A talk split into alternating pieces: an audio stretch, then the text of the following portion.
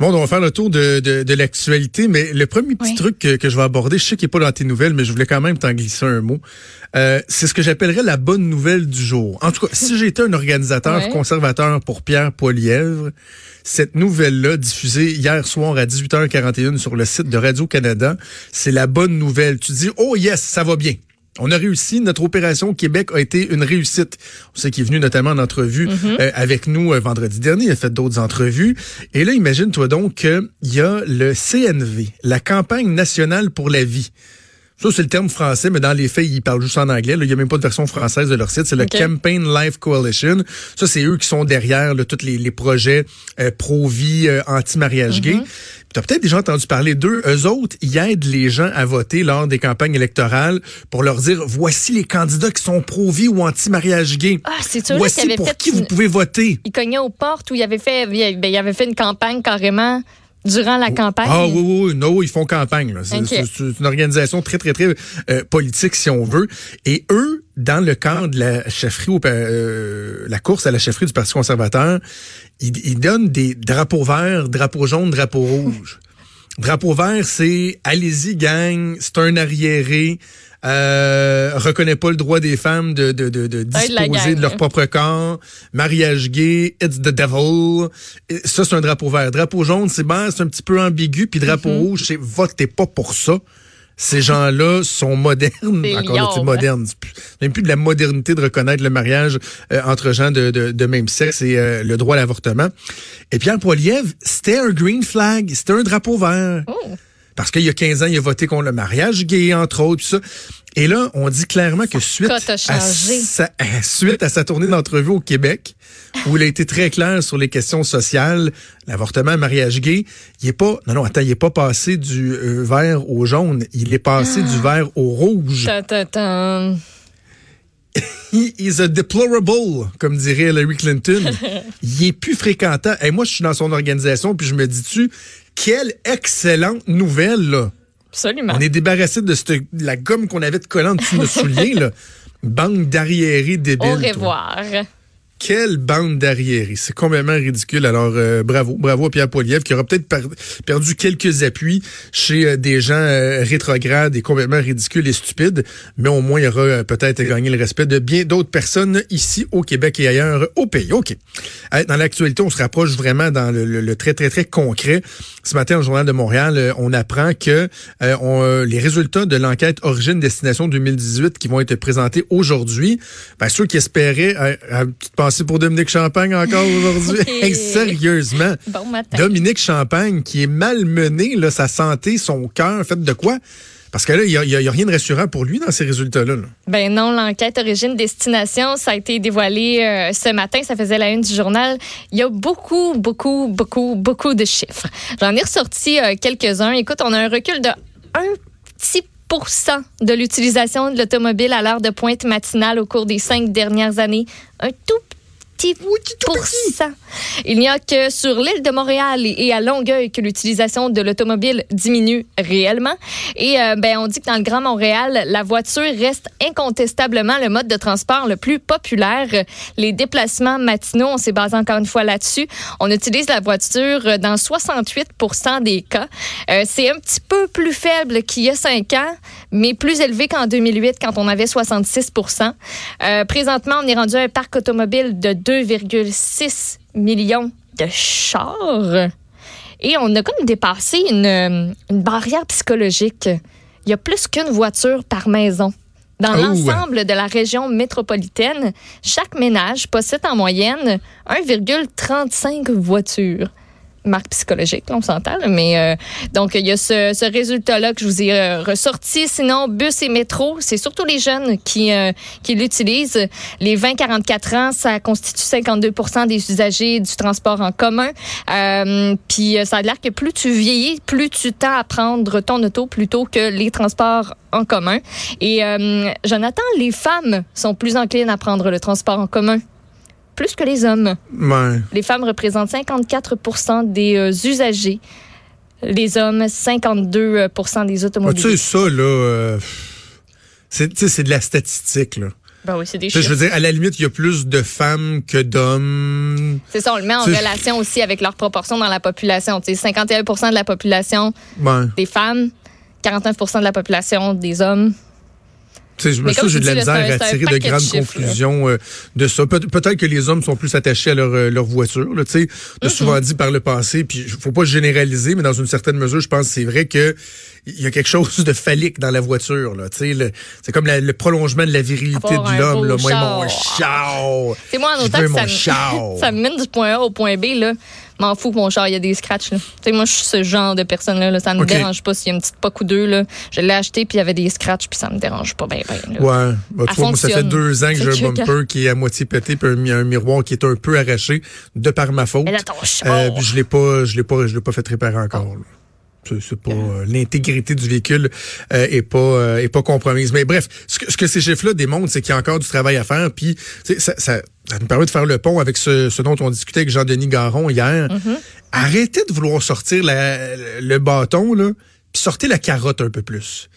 Qu'est-ce qu'on peut faire? Comment? Parce qu'il y a un constat d'échec. Le constat d'échec, c'est que euh, peut-être oui, de juste augmenter les- le, le- le- le prix de l'essence, ça fonctionne pas nécessairement. D'augmenter le, le prix des immatriculations, etc. De juste faire la sensibilisation, peut-être ça fonctionne pas. Ça c'est le constat d'échec. Mais l'autre constat d'échec, c'est peut-être qu'on n'en a pas fait assez là.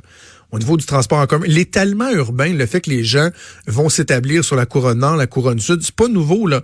Je comprends que c'est un phénomène qui est en accélération parce que de façon générale, bien des gens veulent, tu sais, partir de Montréal comme on veut quitter un navire qui est en train de couler là. Genre non, laissez-moi, c'est moi qui y va. Le prochain terrain, c'est moi qui le prends à Longueuil. C'est comme un canot là, tu sais, tu dis laissez-moi embarquer dans le canot de Non, mais c'est vrai pareil. Euh, Non? Tu, ça, je tu sais tripes, pas, toi? là. Ouais, en tout cas. J'ai une ben, belle qualité de vie. ça mais... Ben, c'est ça. Tu non, vois? mais c'est pas que j'aimais pas ça, c'est qu'écrire, j'ai trouvé un bel appart à Laval, il était grand, il était pas cher, j'étais à Laval, là. qu'est-ce que je Ah, te mais dis? justement, Ça me tentait pas de ça- plus que. Si le transport en commun était totalement optimal, si euh, on se disait on va faire euh, un effort pour que les taxes euh, foncières, les loyers soient pas si élevés, je, je sais pas, probablement, il y a de la pensée magique probablement dans ce que j'évoque, là, mais je, je nomme des trucs comme ça. Là. Si on mettait tout en œuvre pour que les gens veulent rester à Montréal, peut-être qu'il y aurait moins de réflexes aussi. Si la qualité de vie était si magique à Montréal, peut-être que les gens arrêteraient euh, d'aller euh, à Laval, d'aller à Longueuil. de- Il fait qu'il faut arrêter de juste dire on va blâmer les gens, on va leur donner des, des punitions, imposer des tarifs supplémentaires. Je pense que c'est pas comme ça qu'on va euh, qu'on va y arriver. Bref, euh, une étude qui va faire euh, beaucoup beaucoup beaucoup jaser. Euh, Justin Trudeau est en point de presse dans les toutes dernières minutes. Maude, euh, bon, je faisais un peu un bilan là, en tout cas un, un bilan en cours de route de sa retraite fermée avec son euh, conseil des ministres à Winnipeg. Il a notamment été question de la l'AEU, c'est comme l'accord des États-Unis. L'appeler l'ALENA 2.0? la nouvelle Ouais. mouture de l'ALENA, mettons? OK, l'ALENA On va 2.0. l'appeler de même. Euh, et on vient, on a appris, en fait, qu'il y a un projet de loi qui va être présenté mercredi prochain aux communes, donc pour la ratification de l'accord. C'est ce dont Justin Trudeau a notamment parlé dans les dernières minutes. Donc, euh, pas plus compliqué que ça, écoute. Ça va être un test important pour les conservateurs, hein, parce qu'ils sont comme pas dans une position de voter contre Pas tant, non. cet accord-là. Le Bloc québécois qui avait déjà annoncé ses couleurs, souvenez-vous-en, avant Noël, notamment en ce qui touchait les, les, les travailleurs euh, de l'aluminium, euh, s'inquiétaient de ça. Bon, le NPD semblait aussi ne pas être satisfait, donc euh, j'ai hâte de voir euh, ce qui va se passer. Mais ça va être un premier test pour le gouvernement Trudeau lorsque la Chambre sera rappelée à la fin du mois. Dans les faits divers, il y a un cas qui, euh, un peu comme hier, lorsqu'on parlait de, de l'agent correctionnel, de la constable spéciale là, qui avait dénoncé, on se disait méchant dilemme.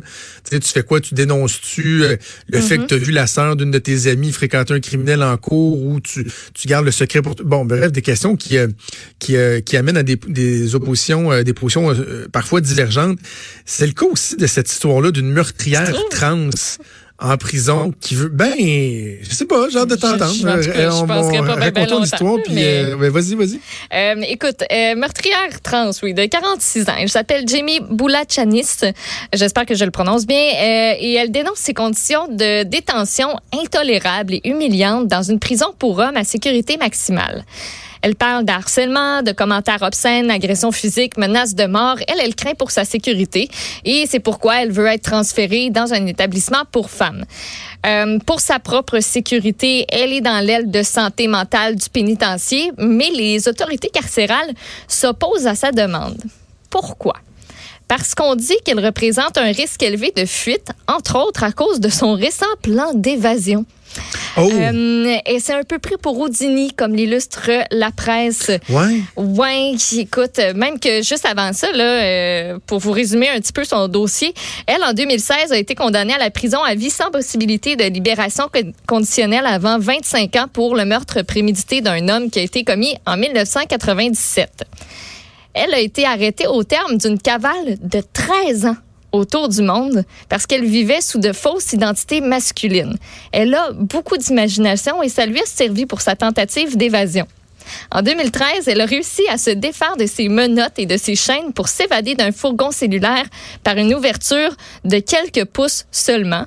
Elle a été blessée dans la chute, donc facile à rattraper, mais euh, les autorités ont retrouvé deux morceaux de scie dans le véhicule, a fini par remettre d'autres lames de scie, trois clés de menottes, un morceau de tournevis. Elle était bien organisée. Euh, donc, on lui a accordé la cote de sécurité maximale. Elle doit être escortée par une équipe d'intervention spéciale puis des policiers à chaque déplacement à l'extérieur de la prison. Au Québec, là, il y a juste sept détenus qui demandent ce genre d'escorte-là à haut risque. En 2017, il a fallu 11 agents pour l'escorter à son rendez-vous médical. Il avait comme un petit peu peur qu'elle s'en aille. Puis présentement, il n'y a aucun pénitencier fédéral pour femmes qui offre les mêmes conditions de sécurité maximale que Port-Cartier, là où elle est présentement. Fait que vu tout ça, on se dit, ben, c'est parce que là, en plus, elle allait dire à un agent qu'elle comptait s'évader si elle perdait sa peine en appel rien pour s'aider, mettons. C'est perdre sa cause en appel, OK. Donc, je comprends bien les points que tu soulèves sur l'aspect sécurité. Quand même, je me dis que c'est particulier que dans une prison pour femmes, on soit pas capable de garantir que c'est pas trop facile de s'évader. C'est un, drôle de message qu'on envoie parce que, évidemment. Non, mais chaque prison a sa code de sécurité. C'est juste Oui, je sais, mais comment se fait-il? OK, mais si demain on a une Carla Molka nouveau genre là, qui, qui se met à tuer tout le monde, là, on fait quoi? On va l'emprisonner, mais on va dire hum, ça se peut qu'elle se sauve parce que pour les femmes, on n'a pas de prison euh, maximale. Puis, ça a l'air d'être un base, méchant cas d'exception. Là. Elle fait partie des sept personnes détenues ben au Québec qui représentent un risque assez élevé. Mais, ouais, mais là, Mom Boucher, je veux bien. Là, Luca Rocco Magnotta, je veux bien. Mais tu sais, je veux dire, cette personne-là, c'est pas un criminel d'exception non plus. Tu sais, je trouve ça particulier qu'au niveau de la sécurité, on soit pas capable de garantir que dans une prison pour femmes, tu n'as pas un prisonnier qui va s'échapper. Déjà là, je trouve ça particulier. Mais au-delà de ça, ça amène quand même la question à savoir, à partir du moment où tu as une personne trans, une personne qui effectue un changement de sexe, est-ce qu'on doit l'autoriser à changer de prison? La question, elle est intéressante parce que je sais certains vont dire ouais ben là elle, tu sais bon, euh, la transformation est pas complète, il y a eu prise d'hormones, etc. Ouais, elle n'a pas eu son opération. C'est ça. Mais si l'opération euh, se fait avant, si la personne vraiment a eu un changement de sexe, est-ce que tu peux lui imposer d'aller dans une prison du, euh, du, du, sexe, de son sexe biologique, si on veut? Est-ce que tu peux lui imposer ça ou tu considères que ben non, la personne elle a changé de sexe, l'état civil l'a reconnu, au point de vue médical, la transformation a été complétée, ben c'est normal que la personne soit dans une prison euh, de, de, de son nouveau sexe entre guillemets. Tu, comprends? Donc là, dans, le cas de cette personne-là, je comprends que euh, il a pris des hormones, il n'y a pas eu l'opération encore, donc peut-être que la question se pose moins, mais reste que de façon générale, à partir de ce cas-là, on, on, se questionne sur euh, l'aspect plus général. C'est un questionnement qui est pertinent. Là. Parce qu'ils ont des droits aussi. Oui, puis on mentionne qu'il y a d'autres détenus trans qui, eux, sont incarcérés dans un établissement pour hommes et certains, c'est de leur propre gré. Il y en a d'autres qui sont dans un pénitencier pour femmes. Fait est-ce que finalement c'est au choix de la personne ou ouais. C'est, il faut pas qu'il y ait quelque chose de Il faut pas qu'il y ait quelque chose de stratégique derrière ça non plus. Il faut que la personne le fasse pour, euh, pour euh, les bonnes raisons. Ouais, voilà. Alors un, débat qui est très très très très contemporain. L'autre nouvelle évidemment qui fait beaucoup jaser, c'est ce virus en Chine qui semble se propager, qui concerne les autorités internationales. On va faire une pause de quelques secondes et on en reparle au retour.